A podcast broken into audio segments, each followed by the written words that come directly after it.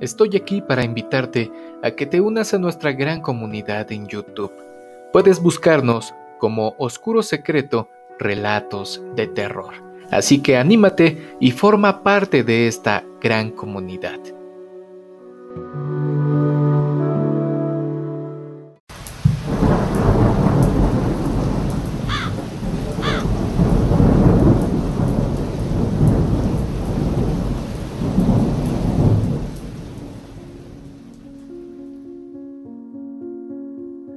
Hola amigos, ¿cómo están? Espero que se encuentren muy bien y vengan listos para el relato del día. Hoy les compartiremos una historia de terror que te mantendrá al filo del suspenso. Es una obra escrita por Relatos Tóxicos de Suspenso. Te dejamos todos sus medios de contacto en la descripción del video. Si este tipo de colaboraciones son de tu agrado, Haznoslo saber con tu pulgar arriba y con tu comentario para seguir produciendo este tipo de contenido. Pues bien, pónganse cómodos, vayan por alguna botana, alguna bebida y prepárense para los relatos que tenemos para ustedes en esta emisión. ¿Están listos para esto?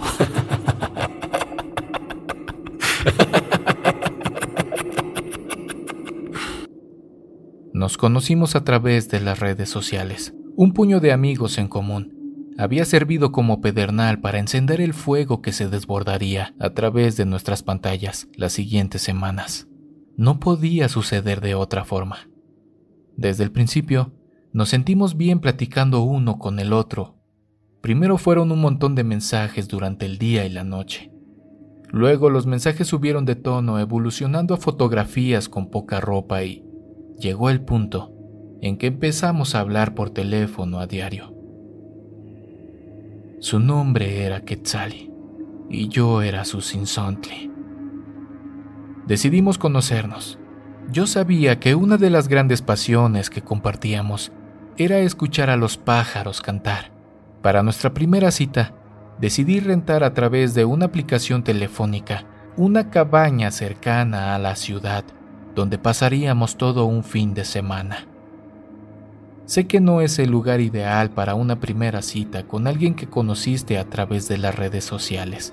Entiendo la cantidad de delincuentes cuyo modus operandi es a través de cuentas falsas y otro tipo de timos electrónicos, y créanme que ese nivel de confianza en un desconocido es difícil de explicar para alguien que nunca ha vivido esa clase de conexiones.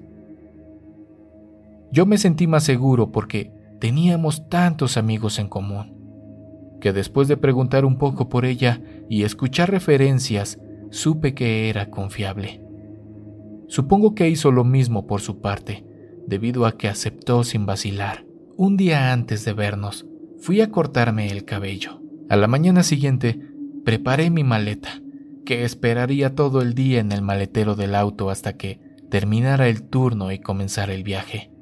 No mentiré, las horas pasaron muy lentas, como si quisiera presumirme cada uno de los minutos que contenían. Para no aburrirme, le mandé mensajes que ella contestó sin apuro.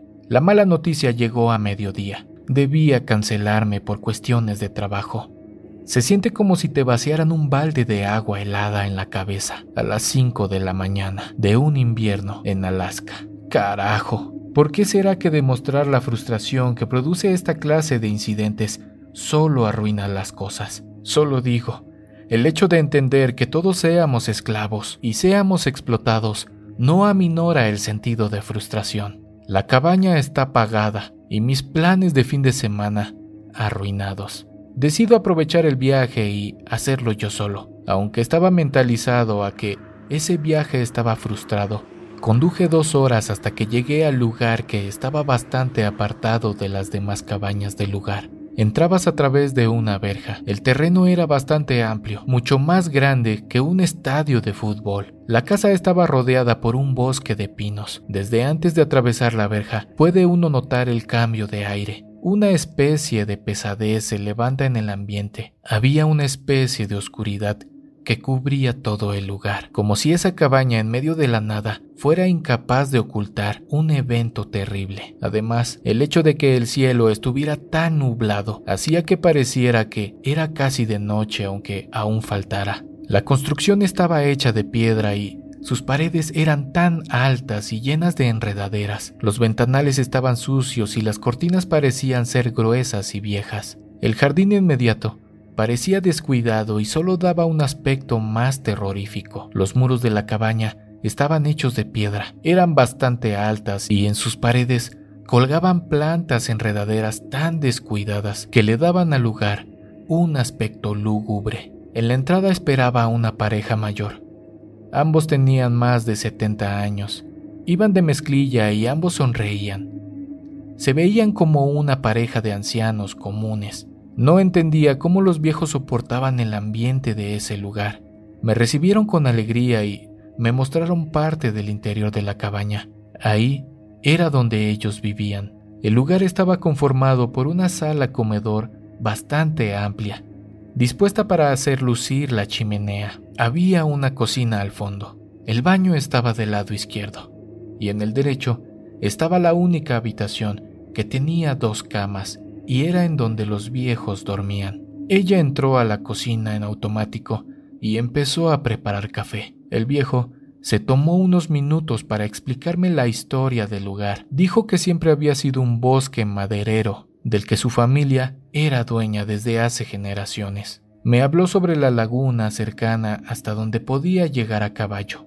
Dijo que el lugar era bellísimo y que todas las parejas que iban amaban el lugar. Y yo le contesté con siete segundos de silencio incómodo, una sonrisa breve y un sorbo al café recién llegado. Después de eso, me enseñaron mis habitaciones, que consistían en todo el segundo piso, dispuesto de la misma manera que la de los viejos, pero con una decoración rústica que ellos se habían encargado de diseñar a la perfección. A los pocos minutos, después de que me dejaron solo, noté que había olvidado el sentimiento de incomodidad que me producía el lugar, que sin duda se acentuaron cuando empecé a sentirme observado. Salí a caminar para conocer los alrededores, pero la lluvia me hizo regresar a los 45 minutos. Como estaba a punto de anochecer, no me sentí tan frustrado. Al menos podría dormir y disfrutar de los dos días enteros que me quedaban por delante. Me encerré en el cuarto y me tendí sobre la gran cama con colcha cuadrada. Me quedé dormido y no sé cuánto tiempo pasó. Me despierto incómodo y reviso la hora en el celular. Son las 3 de la mañana. La habitación está fría como un témpano. El sentimiento de que hay alguien observándome no se detiene, pero lo que me hizo brincar hacia el respaldo de la cama fue la respiración que sentí en mi oreja derecha. Mis ojos, que desconocen el lugar, no alcanzan a diferenciar nada, pero mis oídos no me engañan cuando escucho unos pasos pequeños dirigiéndose a la sala. Me acuesto en mi cama aterrado y como si fuera de alguna utilidad. Tapo mi cabeza con la cobija. Luego los pasos recorren y se escucha cuando cierran la puerta principal.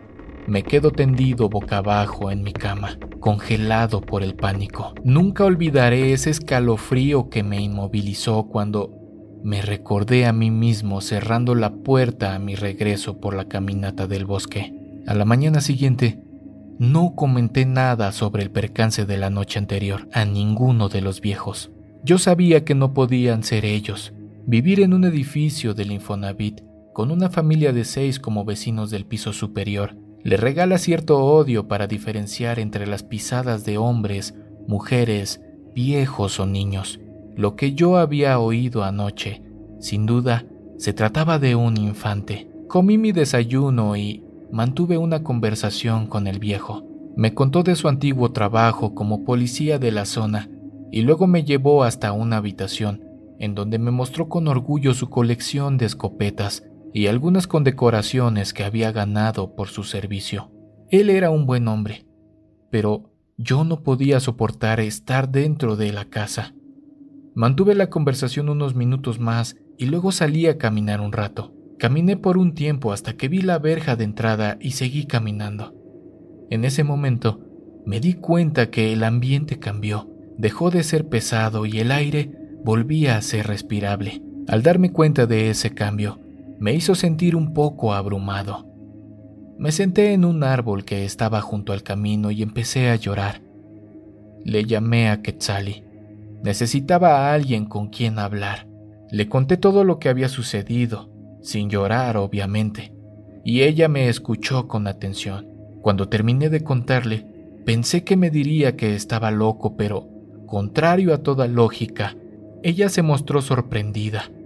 Me dijo que era afortunado porque si tenía la oportunidad de grabar mi experiencia en ese lugar, podría hacer mucho dinero. Le dije que no me resultaba tan divertida la idea y luego ella remató con voz tremendamente seductora lo que pasaría que lo pensara un momento. Con mucho dinero, ninguno de los dos necesitaría trabajar, campeón. Nadie cancelaría ninguna cita romántica. Y como cualquiera, con una pizca de conocimiento de física sabe, la fuerza que ejerce la dupla de circunferencias pectorales femeninas siempre será menormente proporcional a la fuerza ejercida por un dúo de transportes de carga con tracción de sangre. Por ende, yo acepté la propuesta. Regresé hasta la cabaña caminando. Llevé un registro videográfico desde la verja, en el que fui describiendo mi experiencia con el cambio de ambiente. Mientras iba grabando, Noté que el camino tenía una bifurcación que me llevaría hasta donde estaba una tumba en el que solo estaba un hombre, Marcela. Ella había nacido en 1987 y había muerto en el 92. Era solo una niña. Luego escuché unos pasos que estaban detrás de mí. Cuando me giré vi al viejo, pero su mirada estaba totalmente distinta. Solo podía notar furia en sus ojos. ¿Qué estás haciendo aquí? Este lugar está prohibido no es para los visitantes. ¿Por qué no te vas a la puta laguna como todos los demás?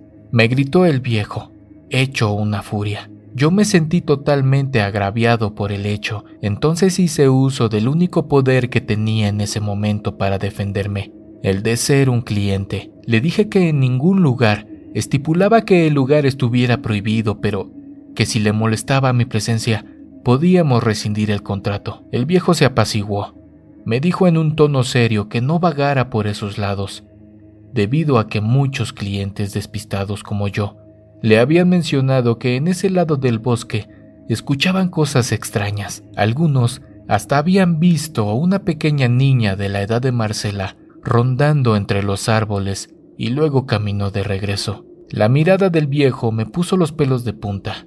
Al menos el encuentro había quedado grabado. Se lo envié a Quetzali Después de que vio el video, bromeó acerca de lo afortunada que era por haber tenido trabajo el día anterior y no haber asistido a la cita. Regresé a la cabaña con el ánimo arriba. Al menos ahora estaba seguro de que Quexali no pensaba que estaba loco, y posiblemente hasta creía que era valiente. Cuando regresé a la cabaña, noté a través de la ventana que el viejo aún no llegaba, y la señora se esmeraba cocinando. Cuando subí a mi habitación, todas mis cosas estaban desordenadas, como si alguien las hubiera arrojado por todo el cuarto.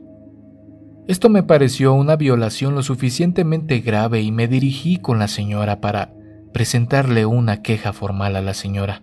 Ella me escuchó con atención, pero me aseguró que nadie había subido a mi cuarto. Aunque el hecho me molestaba demasiado, y hubiera sido motivo para salirme de cualquier hotel en el que estuviera. No quería que Quetzali pensara que yo era un cobarde y decidí matar el tiempo que me quedaba del día yendo a la puta laguna que tan amablemente me había recomendado el anciano. Cuando regresé, empezaba a anochecer y yo estaba hambriento. Disfruté de la deliciosa cena que había preparado la señora. El anciano había regresado a su estado normal de casero diligente y tuvimos una charla trivial y significativamente menos incómoda que la de la mañana. Después de la cena, regresé a mi habitación. Tomé la linterna que llevaba cuando pensaba que el lugar era apto para caminatas nocturnas. Encendí mi teléfono y lo dejé grabando. No pasó mucho tiempo cuando empecé a escuchar pasos en el techo de la cabaña. Eran pasos pequeños que caminaban rápidamente. Yo cerré los ojos para fingir que estaba dormido y los pasos dejaron de escucharse. Después de algunos minutos, los pequeños pasos estaban afuera de mi puerta principal. Yo fingí que estaba dormido. El terror que sentí al escuchar la puerta de mi dormitorio abriéndose me inmovilizó durante algunos segundos que se sintieron como horas, pero en un arranque de valor, tomé mi linterna y apunté hacia la puerta. Por unos breves segundos, la luz alumbró una silueta que estaba escrutándome desde la oscuridad. La imagen que contemplé a continuación resultó tan aterradora como irreal. Espiándome desde el marco de la puerta, se encontraba una pequeña niña que siseó cuando la luz tocó sus ojos. Yo traté de gritar, pero el miedo acumulado se tragaba mi voz que, agarrada de lo más profundo de mis entrañas, se negaba a salir para enfrentar aquel espectro de la noche. El pequeño fantasma se alejó y yo corrí tras él con el teléfono en mano. Pero cuando llegué a la puerta, la pequeña había desaparecido por completo. Mi respiración estaba agitada y mis piernas temblaban. Para tomar un poco de valor, le mandé un mensaje a Quetzali contándole lo sucedido. Ella me preguntó si la había grabado y yo le dije que no. Ella se rió y me dijo que estaba dejando ir la oportunidad de nuestras vidas. Esa noche monté guardia esperando escuchar algo, pero pasaban las horas y nada sucedía. El sueño empezó a vencerme poco a poco y yo me quedé profundamente dormido. El peso de un bulto en mis piernas me despertó. Cuando abrí los ojos, la niña estaba sobre mí. Yo le asesté un puñetazo que la tiró al suelo. Ella, como si tuviera resortes en las piernas, regresó hasta la silla, provocando una estrepitosa caída. Yo fui a parar al suelo con el pequeño demonio encima de mí. En un movimiento rápido, la niña acercó su cabeza hasta mi hombro y me mordió a la altura del cuello. No mentiré, yo grité como un marrano en matadero. Con la otra mano, le tomé del cuello y la retiré con todas mis fuerzas. Sentí mi propio líquido caliente empapando mi playera, pero no la solté. En ese momento, entró el anciano con una escopeta en la mano y me disparó sin pensarlo. El tiro me dio en el hombro, pero no solté a la niña. Detrás del viejo, entró la señora gritando desesperada que soltara a su nieta, que tan solo era una pequeña niña. Luego escuché un disparo y todo se puso oscuro. Los recuerdos de los últimos dos días se alternan con pesadillas de demonios que salen de la tierra para llevarme al infierno. A veces recobro un poco el conocimiento, pero no reconozco dónde estoy. Un cuarto oscuro y una humedad que apesta me llenan los sentidos embotados por la fiebre que causaron los disparos y la mordida. Algunas veces entre sueños veo a la pequeña Marcela, escucho su risa y siento un tremendo dolor en la pierna derecha. Luego las sirenas y los disparos. Luego los hombres que irrumpen en la oscuridad y luego nada. Me despierto en un hospital y Quetzali a mi lado. A pesar de que sonríe, se nota que lleva días sin dormir. Ella me explica que debo tranquilizarme porque debe contarme algo importante. Resulta ser que la pequeña Marcela no era ningún fantasma. Había nacido casi ciega. Solo percibía ciertos patrones de luz. Su madre, una drogadicta consumada, la encerró en una habitación desde el día de su nacimiento y la trató como si fuera un animal. La niña creció sin ningún contacto humano. Después de tres años, la madre pereció en una sobredosis. Su cuerpo no fue encontrado hasta tres días después porque una vecina denunció la peste. Ese día encontraron a Marcela casi desfallecida. El viejo, que entonces era policía, nunca había tenido hijos. La tomó sin decirle nada a nadie y se la llevó a su casa. Los primeros días, la niña estaba débil, solo estaba en cama. Acercarse a ella era imposible porque atacaba a los viejos. Conforme el tiempo pasó se dieron cuenta que la niña era una bestia indomable y que era demasiado tarde para regresarla a la normalidad. Entonces La dejaron a su suerte en el bosque y después de algunas semanas en que la niña no regresó, fue cuando levantaron su tumba vacía en un lugar escondido. Yo escuchaba atónito esta historia. Recordaba todo lo que había pasado, pero me resulta aún más increíble que Quetzali me estuviera contando justo en ese momento toda esa extraña historia. Luego me dijo que la niña un día regresó a la cabaña le gustaba jugar en el techo, pero nunca entraba a la casa. Los viejos le dejaban comida afuera y la niña vivía libre y salvaje. Por cuestiones de dinero, los viejos tuvieron que rentar la parte superior de la cabaña.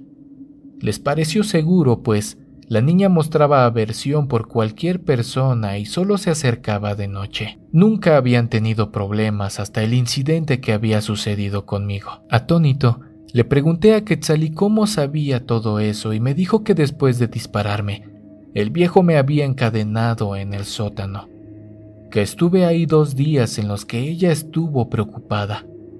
Uno de nuestros amigos en común es mi compañero de trabajo. Él dijo que había faltado y ella inmediatamente dio aviso a la policía y los llevó hasta la cabaña, en donde descubrieron que la pequeña Marcela se había estado alimentando de mi pierna los últimos dos días. Cabe mencionar que dejé una reseña sobre el mal servicio del lugar en cada foro de internet que encontré. Les agradecemos por haberse quedado hasta el final del video. No olviden activar la campanita y las notificaciones para no perderse ninguna de nuestras emisiones. Nos vemos en un próximo video. Oscuro secreto.